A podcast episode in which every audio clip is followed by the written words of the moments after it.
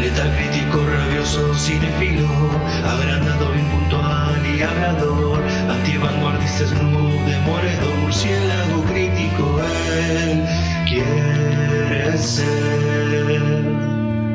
Buenos días, buenas tardes, buenas noches, bueno lo que sea que estén teniendo y bienvenidos a otro podcast del ámbito de murciélago que vamos de ruta, padre. Ya, en serio, ¿cuántos podcast vamos? Ya me parece que tenemos como para hacer una lista de reproducción que dure más de 8 días, ¿no? Todo seguido. Imagínense escuchar 8 días mi maldita voz todo seguido. Creo que, en serio, tendría más tasas de suicidios este país que Japón. Sería una masacre, pero yo tendría bastante dinero, así que estaría bastante contento. Bien, hoy vamos a hacer una review de la película del año 2009, Los fantasmas de mi ex. Eh, ¿Cómo era el nombre en inglés?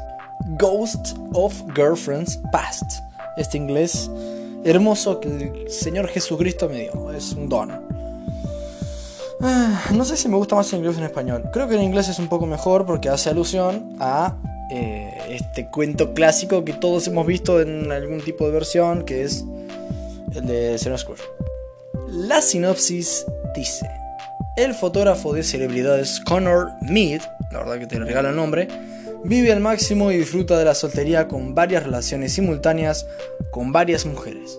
En la víspera de la boda de su hermano, Connor recibe la visita de los espíritus de sus amantes abandonadas, F por el muchacho, quienes lo llevan a vivir una odisea a través de relaciones fallidas para descubrir en qué ha fallado. Eh, la sinopsis es bastante clara, realmente. Bien, esta película claramente está tratando de hacer una especie de reinterpretación de la historia del señor Scrooge, en la que en vísperas de Navidad lo visitan los tres fantasmas y un poco, digamos, le hacen apreciar el valor de la Navidad.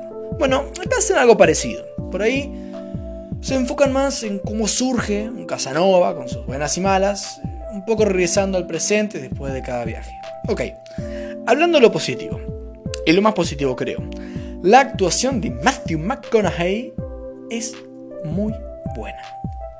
Matthew McConaughey, obviamente, interpretando al protagonista.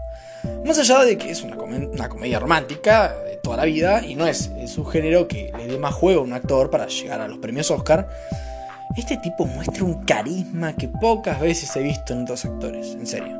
Creo que es el gran bastión de la película. Realmente siempre queremos quedarnos con el protagonista, lo cual es bastante positivo, ya que cuando estás escribiendo un guion, algo importante es decidir qué personaje es más interesante, cuál lleva la batuta en la película. Después, me parece que Jennifer Garner, un bombón, de hecho, perdón, tengo que tirarla, es una de mis actrices que más linda me parece, hizo un trabajo más que decente. Logra ser cautivante, encantadora, pero al mismo tiempo fuerte y vulnerable. Así que muy bien. En una comedia romántica no se espera mucho más, pero está bastante bien. Por ahí siento, siguiendo con las actuaciones, claro, que algunos de los niños hicieron actuaciones un poco acartonadas, sobre todo cuando volvemos al pasado y las, digamos, versiones más jóvenes de los personajes. Un poco acartonadas, no me coparon.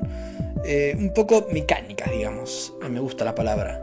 Incluso Logan Miller, quien me había gustado bastante en Scouts vs. Zombies, es un actor que incluso actuó un par de veces en algunas series animadas Disney Channel o Disney XD. Acá también por ahí, o sea, no hace un muy buen trabajo.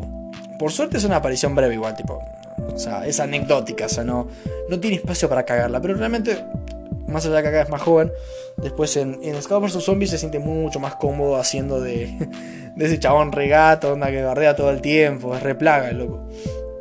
Por ahí el único defecto narrativo grave que veo en la película es el hecho de que, como sabrán, el personaje es visitado por tres fantasmas, el del pasado, presente y futuro. Y la gran diferencia con la historia original de Scrooge es que, mientras que la original se plantea la vida del protagonista, pero para luego llevarlo por los tres viajes y luego ya regresarlo cambiado, con, con la lección ya aprendida, acaban por otra ruta.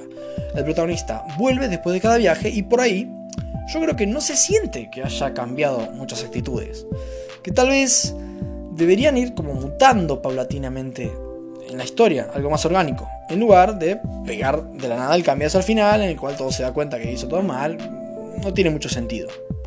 La verdad, eh, punto menos para la película. Pero bueno, a favor de la película, es una comedia romántica que en ningún momento peca de ser aburrida. O sea, Obviamente es por lo interesante que es ver a McGonaghy en. Si es que se dice así, McGonaghy, no, sé.